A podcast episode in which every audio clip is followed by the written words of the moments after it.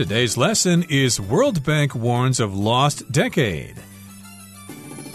Hi, everybody. My name is Roger. Hello, I'm Kiki. And today we're going to talk about the economy in the future or for the next decade.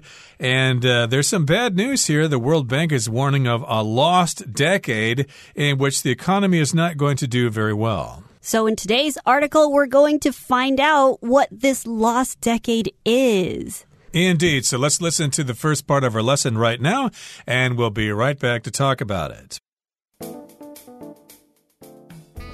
World Bank warns of lost decade. After nearly three decades of rapid global economic growth, the World Bank is now warning of a lost decade in which growth is predicted to slow dramatically through 2030. Such a slump would be especially dangerous, according to the bank, because it would limit the world's ability to fight climate change and reduce world poverty. 大家好，第一部分我们来介绍形容词 economic，它的意思是经济上的或是经济的。例如，The world is going through difficult economic times right now。世界现在正经历着艰难的经济时局。又或者说，For economic reasons, the government was forced to raise taxes。 由于经济上的考量，政府被迫提高税率。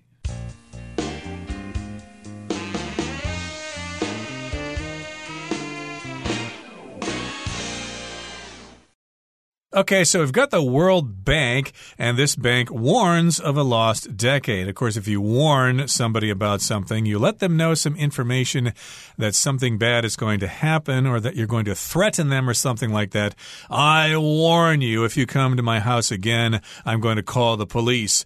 But here they're warning us, they're letting us know that we're going to be facing a lost decade, which is a period of 10 years, and uh, things are going to be not so great during this decade. We're going to lose some of the wonderful things that we're used to. After nearly three decades or 30 years of rapid global economic growth, so for 30 years, we've had really fast worldwide economic growth. Economic just means things that are involved with the economy or with money and in the financial sector. So we see our economy growing, people are making money, and it's been happening for three decades. But the World Bank is now warning us. They are telling us we have to watch out for the lost decade that might be coming up, in which growth is predicted to slow dramatically through 2030. Right, so we've had about 30 years of rapid global economic growth. And of course, we're all used to money being all over the place, and most people are doing quite well. But the World Bank is saying, well, the party is over. We're going to experience this lost decade. Growth will slow and it will slow dramatically or to a large extent through the year 2030. And such a slump would be especially dangerous, according to the bank, because it would limit the world's ability to fight climate change and reduce world poverty. So, if you talk about a situation in which the economy is not doing well and products and services are not selling the way they used to, you could call that an economic slump. Okay, just a slowdown in the economy. And that happens from time to time, and most people don't worry too much about it. The economy will pick up again. But in this particular case, it's going to be dangerous, according to the bank, because it will limit our ability to fight climate change. So, if we don't have enough money to fight climate change, then the temperatures are going to get higher and higher, and sea levels will continue to rise. So, if we have this slump in the economy, we might not be able to help people that might need some financial aid from us.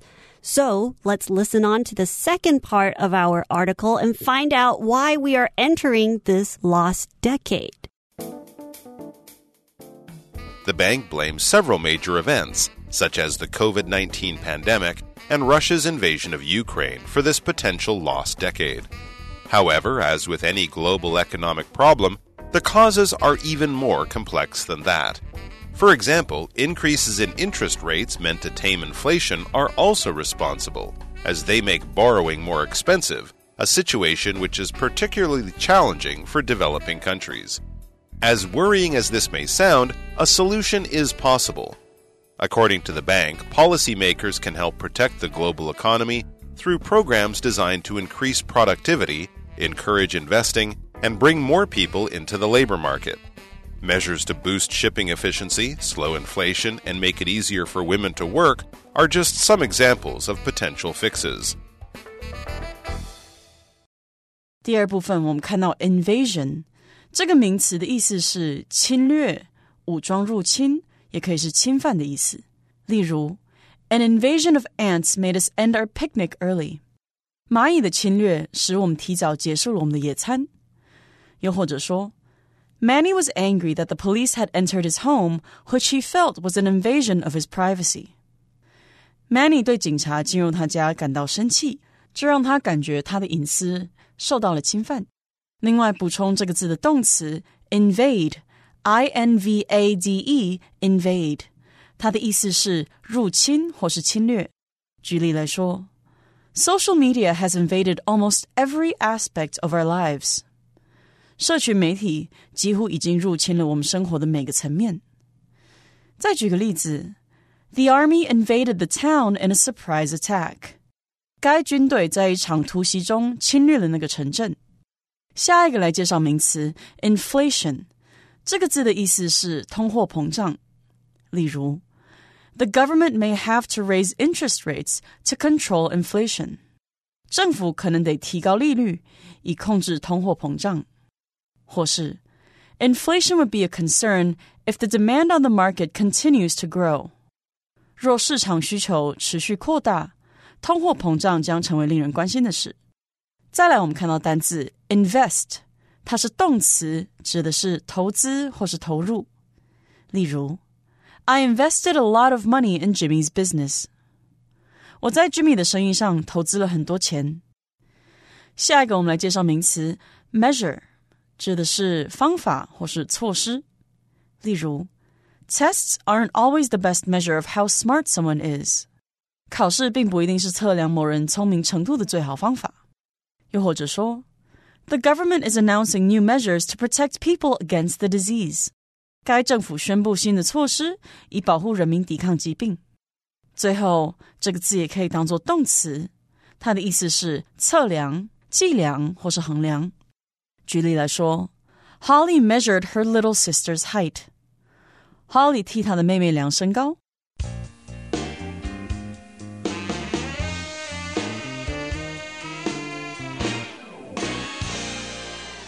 Okay, let's move on now to the second part of our lesson. It says the bank, or the World Bank, blames several major events, such as the COVID 19 pandemic and Russia's invasion of Ukraine, for this potential lost decade. So the phrase is to blame something for something, and so they blame lots of events for this potential lost decade. So you can blame somebody for pushing somebody else. You can hmm. blame John for losing Casey's iPad. So you're blaming something or someone for the outcome of something else. Yeah, maybe John is not at fault there. Maybe Casey just uh, didn't put it where she's supposed to put it, and she blamed John anyway. And the bank blames several events like the pandemic, which of course we have gone through. It seems like that's pretty much over now, the COVID 19 pandemic, where this virus spread to all parts of the world.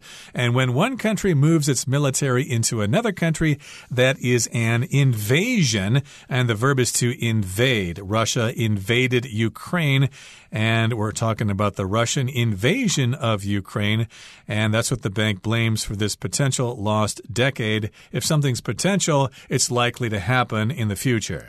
And the word pandemic here, usually it describes a type of disease or a virus that is spread very quickly and in a large area. So it's a pandemic. So we also know there have been many instances of several pandemics in history, like the Spanish flu or the plague and all of that. So those are pandemics, and it's usually something that's very serious because it's hard to contain. Okay, the uh, paragraph goes on to say, however, as with any global economic problem, the causes are even more complex than that.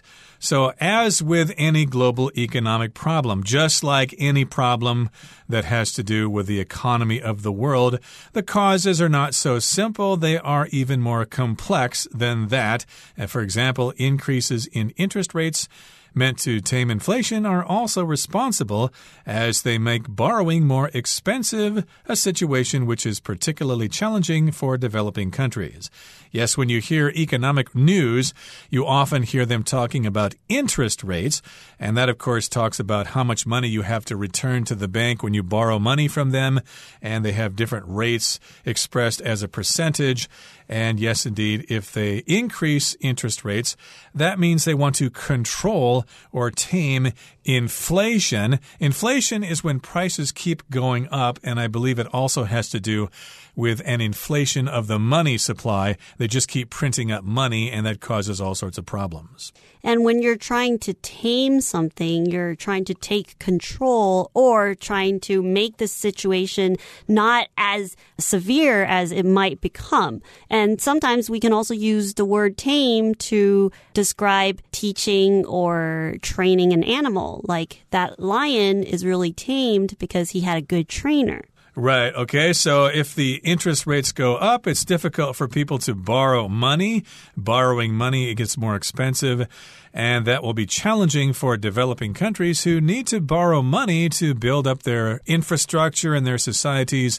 And if interest rates are too high, they'll have difficulty doing that. So there will be an economic slowdown or an economic slump. Now, moving on to the next paragraph here in part two, it says, As worrying as this may sound, or even though this sounds to be worrisome or something that we should worry about, a solution is possible. There's still hope. It's not a dire situation. We can still change this, and we might not actually have this lost decade if we make proper preparations. According to the bank or the World Bank, policymakers can help protect the global economy through programs designed to increase productivity, encourage investing, and bring more people into the labor market. So the way that we can try to stop this lost decade is policymakers or people that work in the government, they can try to help and protect the global economy. So the global economy is the money that runs through all the different countries and how they're linked together. Different governments or people in the bank, they can talk to each other and figure out how they can do things to try to protect the economy. Yep, and the economy is basically referring to all the money and the wealth and resources of a country or the world. And it talks about production and consumption of goods and services. So that's what the economy is all about. And economic is the adjective and they want to protect the global economy through programs designed to increase productivity, to encourage investing, and bring more people into the labor market. Investing, of course, is when people give someone money for a future project so that it can uh, be successful in the future. Lots of us, of course, are looking for ways to invest our money so that in the future we can uh, make some money and get some interest and things like that. And we also want to get more people working. I'm thinking maybe women who are staying home and being housewives can actually come out and work in the labor market and uh, bank officials or whatever. And measures to boost shipping efficiency, slow inflation, and make it easier for women to work are just some examples of potential fixes. So these are measures we're talking about. These are actions by the government that they can enact or that they can bring about and uh, make people follow them. They want to boost shipping efficiency. To boost just means to increase by a large amount.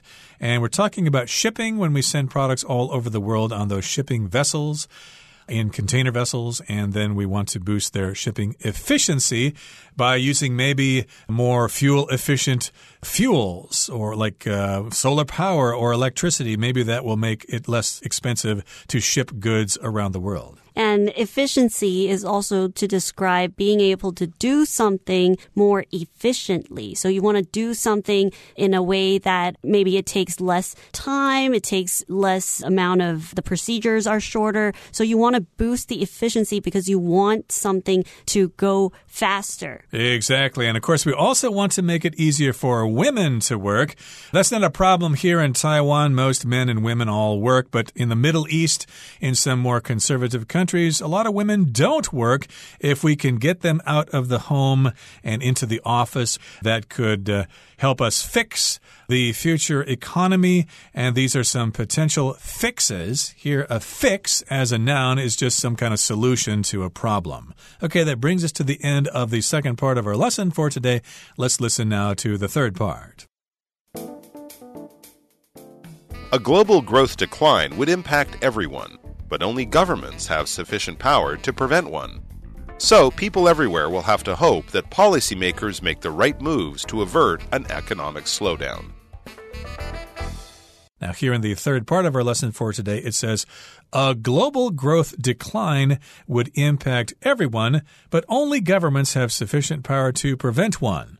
So we need to depend on our governments to prevent this awful situation from happening. So people everywhere will have to hope that policymakers make the right moves to avert an economic slowdown. So everyone in the world, we all have to work together and really hope that the people in power, the people that are in these banks or our governments, they have to make the right moves. They have to make the right decisions. So making a right move, just like in chess, you want to make a right move while you're going against an opponent. Or when you're making a decision, you want to make the right move. So this is basically just trying to describe making the right decision when it comes to something that you have to make a very important decision. And in this case, we have to make sure and really hope that all the people in power, they make the right decisions to help us avert an economic slowdown. Right. So we're talking about people in government who make policy for the economy, but we're also talking about banks themselves and uh, how they decide to lend money and things like that. These are all policy makers, and we hope that they are competent and that they can make the right moves. They can do the right things to avert an economic slowdown. If you avert something, that means you avoid it, especially if it's something that's very scary and that you don't want to happen. It could also apply to your attention. You might want to avert your attention if you don't want to look at something scary, you just look at something else to avert your attention. But in this particular case, we want to avert an economic slowdown. We want to prevent it from happening because I guess we're all kind of used to things going pretty well. Even though the stocks jump up and down all the time, we're still basically doing fairly well. But if there is this lost decade, what are we going to do? We might all end up homeless. Another example of how to use avert would be there's something violent showing on TV, so the parents ask their kids to avert their eyes. So they want them to look away from the TV. Exactly. That's one sense of the meaning, but here avert means to avoid, especially we want to avoid an economic slowdown or a recession, or even worse than that, a Great Depression like they had during the 1930s. We don't want to see that happen ever again. Okay, that brings us to the end of our discussion for today. Let's listen now to Hanny.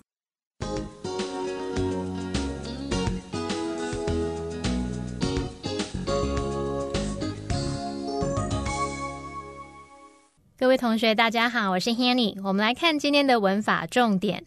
课文第二部分的第一句提到，The bank blames several major events 点点点 for this potential lost decade。世界银行将这个可能失落的十年归因于几个重大事件。好，这边我们要来补充动词 blame 的用法。Blame 它当动词，它有责怪、怪罪或是归咎于什么什么的意思。那我们可以用 blame 某人或某事物 for something，或者是用 blame something on 加上某人或某事物，去表达说把什么什么怪罪于某人或某事啊，将什么什么归咎于某人或某事物这样子。举例来说 Ron always blames others for his mistakes. Ron 老是把自己的错怪到别人身上。好，那另外呢，也可以用这个某人或某事物 be to blame for something 去表达某人事物应该为什么来负责，或者是什么什么就是某人或某事物所造成的。举例来说，Who is to blame for this problem？谁该为这个问题负责呢？ 好，同样在课文第二部分呢，有一句写到：“As worrying as this may sound, a solution is possible。”尽管这听起来令人担忧，但可能有解决方法。同学们可能会觉得很奇怪，句子里面没有出现 though、although 或是 while 之类的连接词，为什么会有尽管点点点但怎么样怎么样的语义呢？好，其实句子里面这个 as worrying as this may sound 也可以写作。Worrying as this may sound，这个形容词 worrying 后方的 as，它就跟 though 意思相同，是指说虽然尽管。那像这样的句型结构，就是用形容词或副词加上 as 或 though 加主词加上 be 动词或动词，这是一个引导让步副词子句的倒装句型，目的就是要强调句首的形容词或副词。好，那我们注意两个重点。第一个重点是句型里面呢，我们只能用 as 或是 though，不可以使用 although。那么在美语当中呢，常常会在强调的形容词或副词前面加上 as，也就是会变成 as 形容词 as，或者是 as 副词 as，再加上主词，再搭配动词这样子。好，那我们来练习几个句子会更清楚。第一个例句。Although it may seem tricky, it's actually quite easy. 虽然它看起来好像很困难，但其实蛮简单的。我们现在要强调形容词 tricky，把它移到句首。那这时候就要把 although 改成 as 或者是 though，那就会写作 tricky as it may seem，或者是 tricky though it may seem，或者是 as tricky as it may seem 都好。It's actually quite easy. 好，那第二个例句是 Although he tried hard. He couldn't finish it on time。尽管他很努力，但就是无法准时完成。我们现在要强调这个副词 hard，就把它移到句首。那么这时候呢，要将 although 改成 as 或者是 though，那就会写作 hard though he tried，或者是 hard as he tried，也可以加上 as，就是 as hard as he tried，he couldn't finish it on time。好，那我们回来看课文句子哦，它原本就可以写作说，although this may sound worrying，或者是 though this may sound worrying，a solution is possible。那他把这个 worrying 移到句首，那么这时候 although 就要改成用 as 或者是 though 去表达，所以就会变成课文的句子喽。好，那么以上是今天重点整理，我们回顾今天单词吧。Economic. The recent economic troubles have caused reduced employment and increased poverty rates. Invasion. The country remains under threat of invasion by enemy forces. Inflation. Rising oil prices are likely to lead to inflation in the coming months. Invest. If you want to get the most out of your savings, you should invest your money rather than just put it in the bank. Measure. The hospital introduced strict measures to control the spread of the virus. Boost. Exercising regularly can boost your energy and improve your health. Efficiency. The efficiency of the factory was raised considerably by the new production process,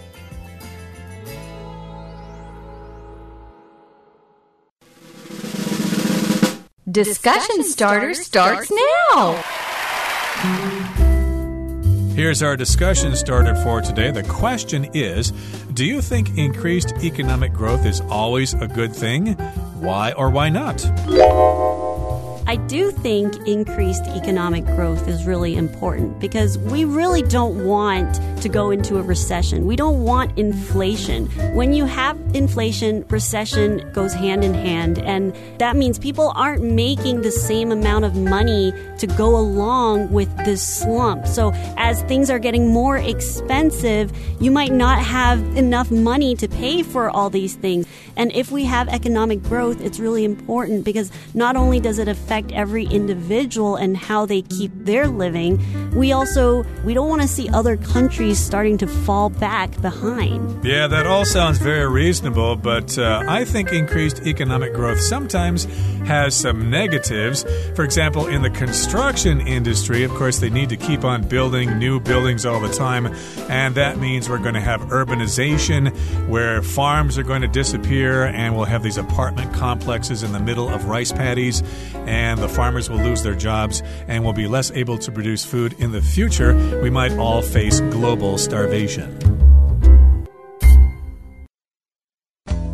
Well, that brings us to the end of another edition of our program, and please make sure you join us again next time. From all of us here, I am Roger. I am Kiki. See, you, next, time.